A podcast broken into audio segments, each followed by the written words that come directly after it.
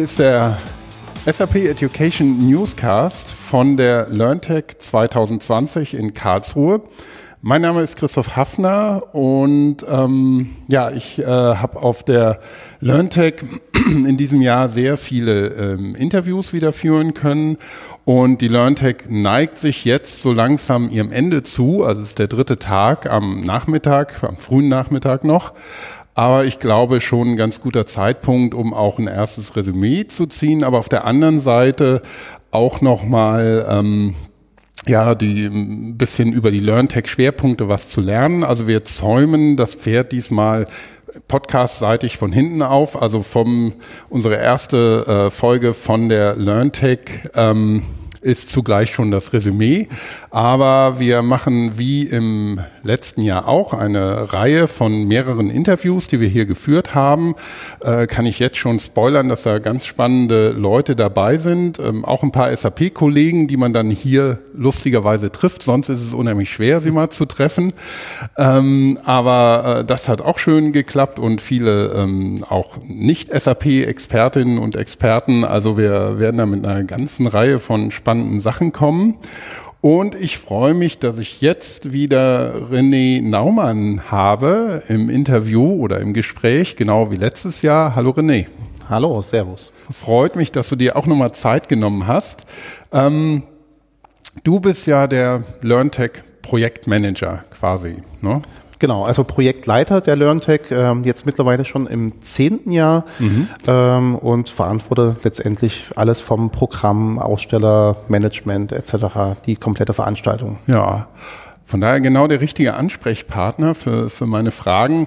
Nämlich die erste Frage wäre mal, wo worauf liegen denn die Schwerpunkte der diesjährigen LearnTech? Wir haben ja die Messe, die in zwei Hallen ist, und wir haben den Kongress zur gleichen Zeit. Mhm, genau. Also es gibt da auch natürlich Überschneidungen.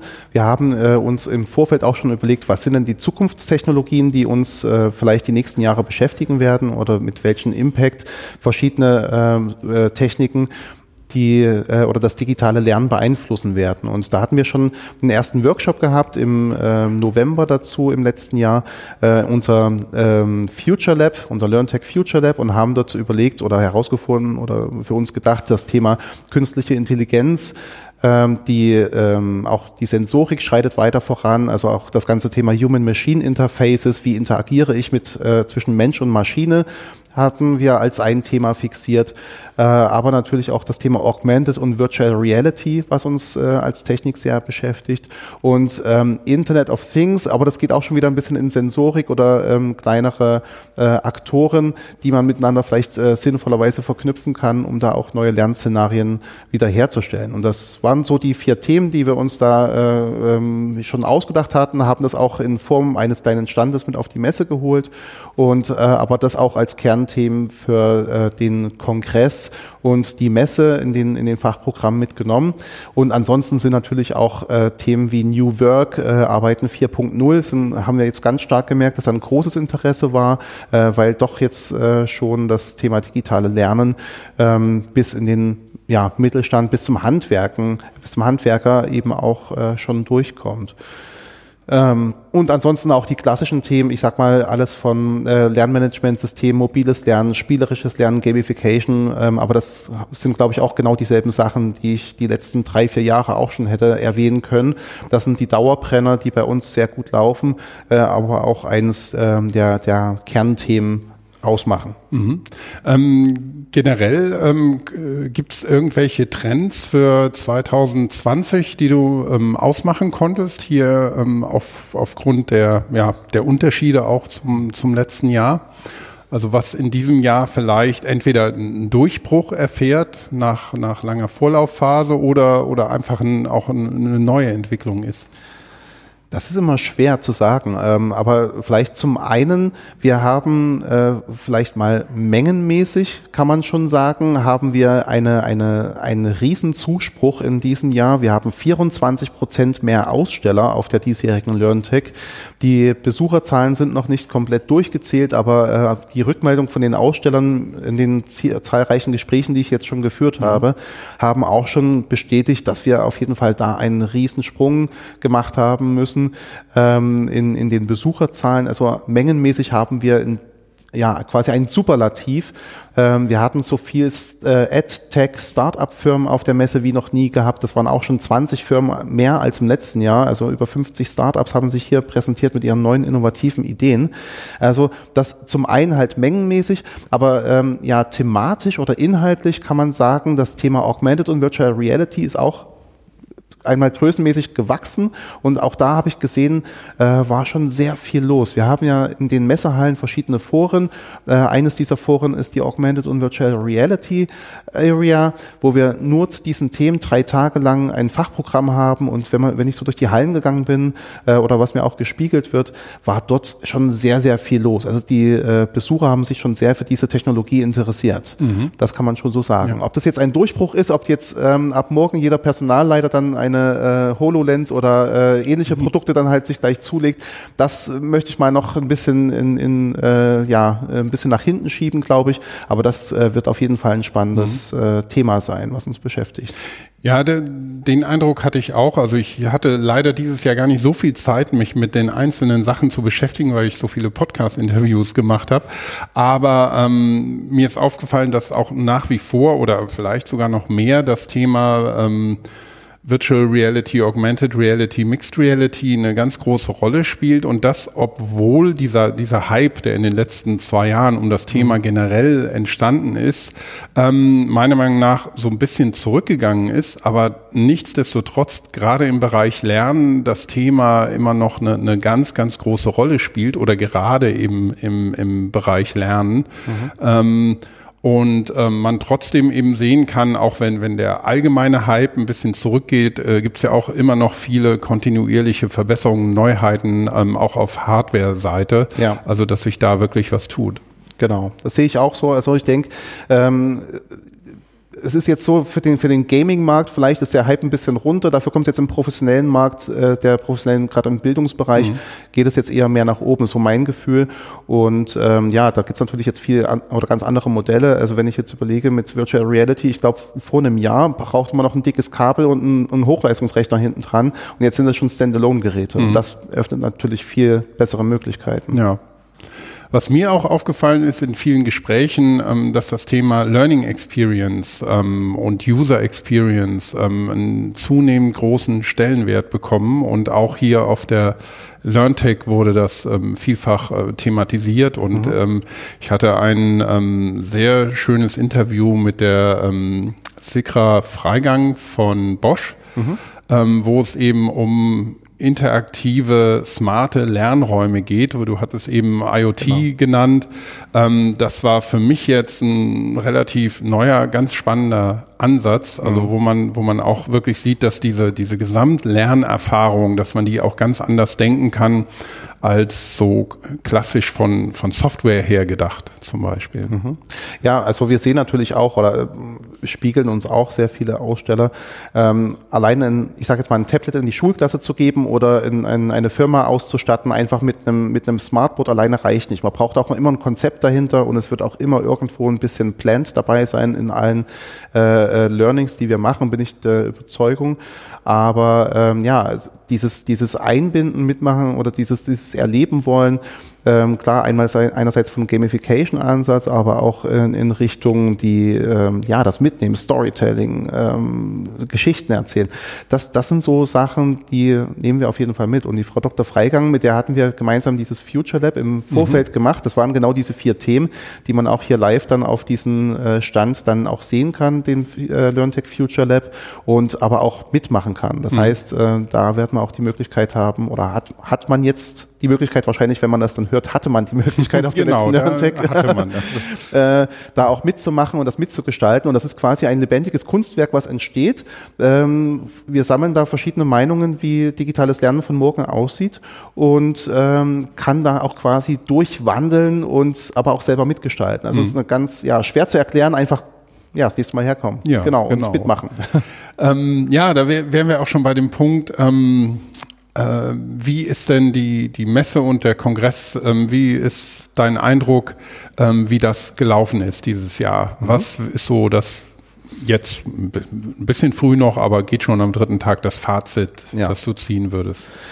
Ähm, es ist wie immer in der Zeit da. Als, als verantwortlicher Projektleiter ist man in den Tagen natürlich äh, sehr viel unterwegs und hat ja, das ist, äh, man muss manchmal erstmal sortieren, was dann alles so passiert, aber es sind ja schon harte Fakten, die wir dann da haben und viele Gespräche, die ich schon mit Ausstellern führen konnte, ähm, ist insgesamt eine sehr, sehr große Zufriedenheit. Also man sieht es auch, ähm, es haben jetzt schon äh, so viele Aussteller wieder gebucht für 2021 wie noch nie.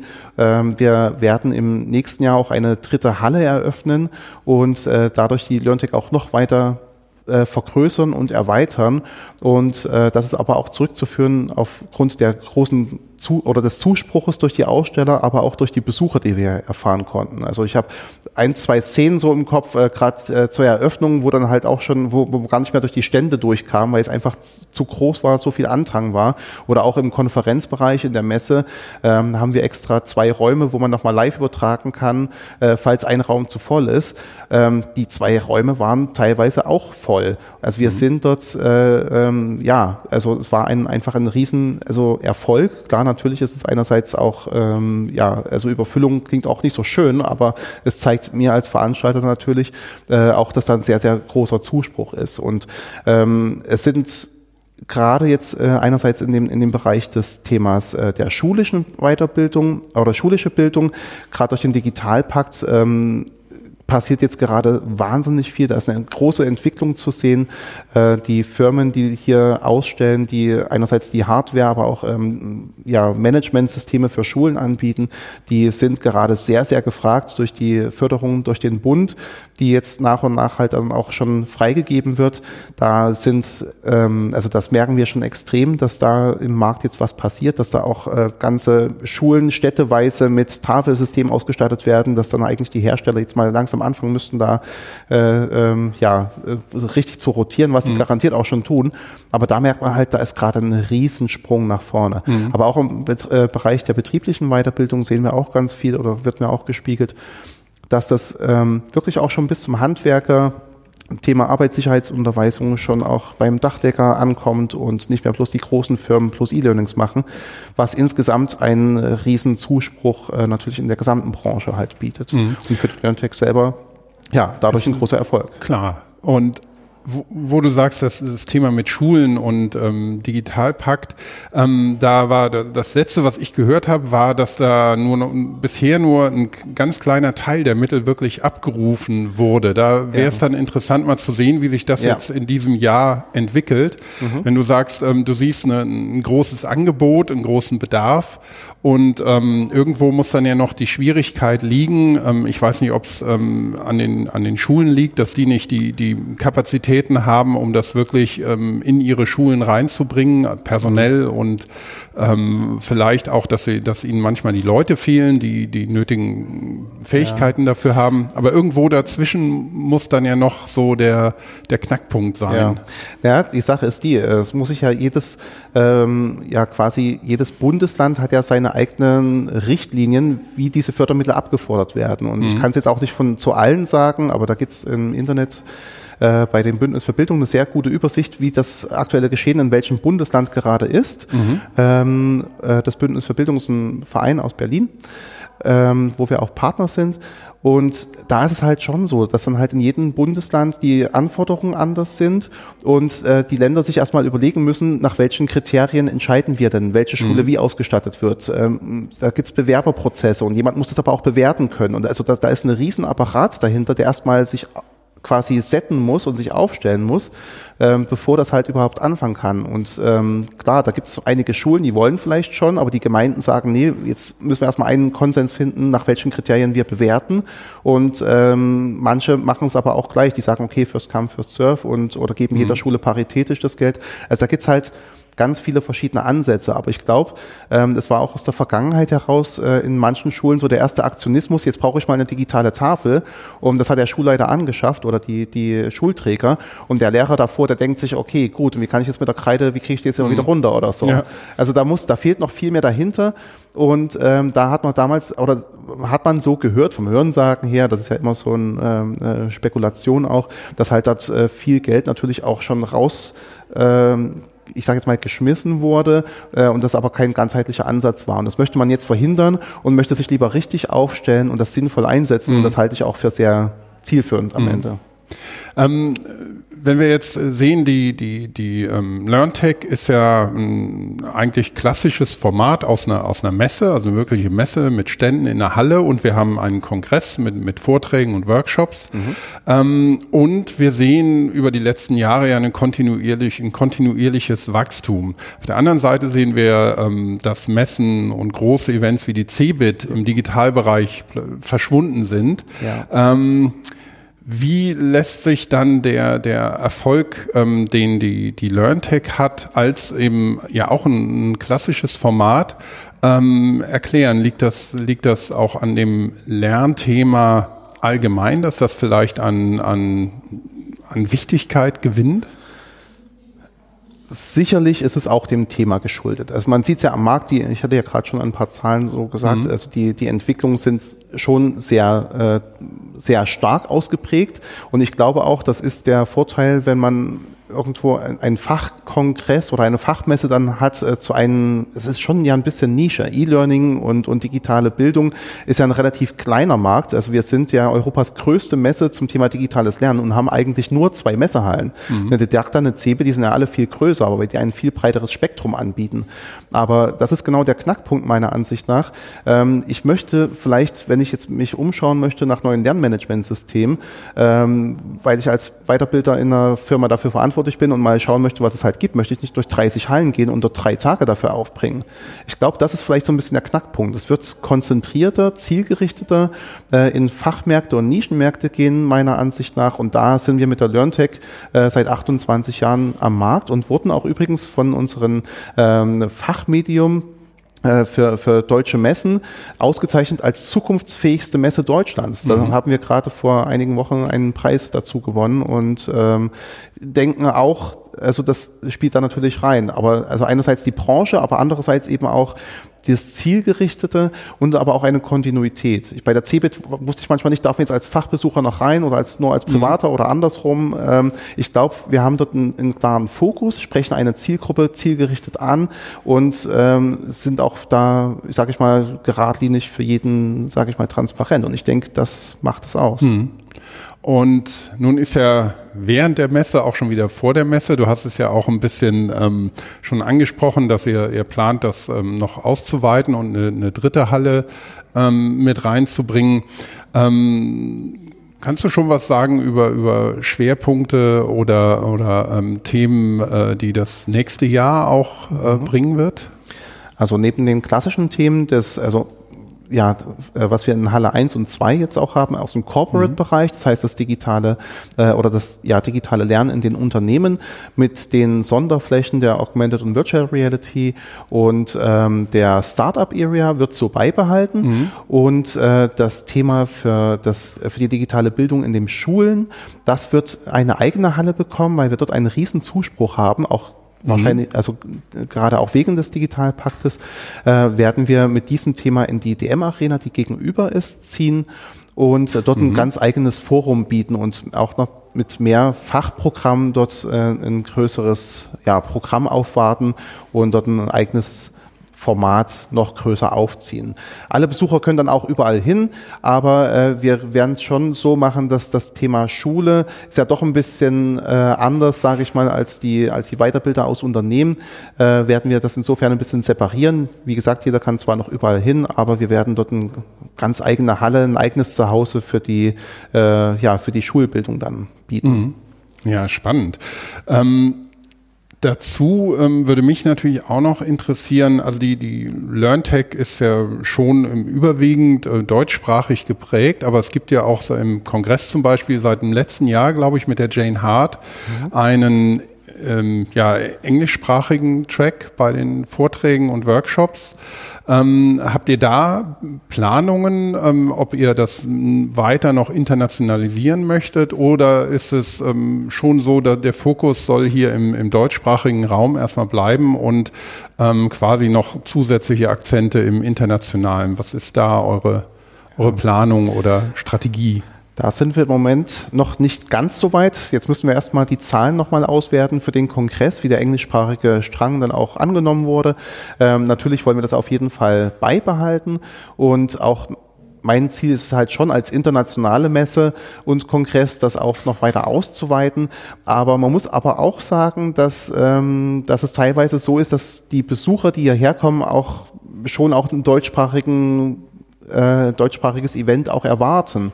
Mhm. Ähm, wir möchten schon ganz gern einerseits natürlich die angrenzenden Länder und also europaweit uns da noch ein bisschen weiter umschauen und mehr Einzug, also unser Einzugsgebiet etwas erweitern.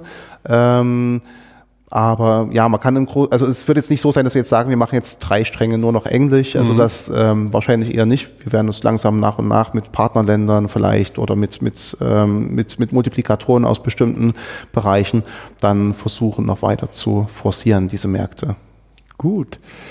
Ja, also von daher mir hat's sehr gut gefallen, was ich gesehen habe. Wie gesagt, ich habe nicht so viel ähm, mir dieses Jahr anschauen können, habe aber auch am SAP-Stand einen kleinen äh, Vortrag halten können und ähm, habe auch gesehen, dass ähm, so der, der unser Stand auch gut ähm, besucht war, also dieses ähm, Thema Corporate Learning und auch was, was solche Firmen wie, wie SAP dann anbieten, ähm, wird, wird auch noch äh, weiterhin gut angenommen, finde ich. Und ähm, mir hat die Messe viel Spaß gemacht und ähm, ja, unseren Hörern wünsche ich natürlich viel Spaß. Ähm, bei den ganzen Interviews, die wir hier führen konnten. Und ähm, ja, wir sind dieses Jahr, letztes Jahr haben wir unsere Interviews ähm, fast alle ähm, in der Messehalle gemacht. Da war dann immer relativ viel an Nebengeräuschen. Das war natürlich auch Atmosphäre, aber dem Zuhören vielleicht ein bisschen abträglich. Dieses Jahr habt ihr uns hier einen Platz im äh, Pressezentrum ähm, besorgt. Da wird natürlich auch gearbeitet und deshalb sind manchmal auch Nebengeräusche da. Aber ähm, so war, war das ähm, Podcasten hier nochmal sehr viel entspannter. Danke dafür auch nochmal. Gern, ja. Und äh, mir hat's großen Spaß gemacht. Und ähm, ja, liebe Hörerinnen und Hörer, ich hoffe, ähm, ihr bleibt dann auch dran. Wir werden jetzt in den nächsten Wochen wieder wie gewohnt dann sukzessive die einzelnen ähm, Gespräche, die wir hier geführt haben, ähm, äh, veröffentlichen. Die findet ihr ähm, an den üblichen Stellen auf iTunes, ähm, auf Spotify oder auf der OpenSAP-Seite, wo unser Education Newscast auch gehostet ist, also so sein Zuhause hat. Und ähm, ja, ich würde mich sehr freuen, wenn ich auch im nächsten Jahr nochmal hier sein kann und die Messe besuchen und vielleicht wieder viele schöne Interviews machen und ähm, dann könnten wir vielleicht auch nochmal äh, nächstes Jahr den Rückblick und den Vorausblick machen. Aber René, vielen Dank, dass du dir die Zeit genommen hast ja, ich, für unseren Podcast. Ich danke auch äh, sehr gern. Ähm, begrüße natürlich Sie, aber auch alle Hörer vielleicht ganz gern im nächsten Jahr äh, hier zur LearnTech. Wir werden auf jeden Fall da sein und mit vielen tollen neuen Sachen aufwarten und ja, dann auch vielen Dank von meiner Seite und bis bald. Dankeschön. Super. Tschüss. Vielen Dank. Tschüss.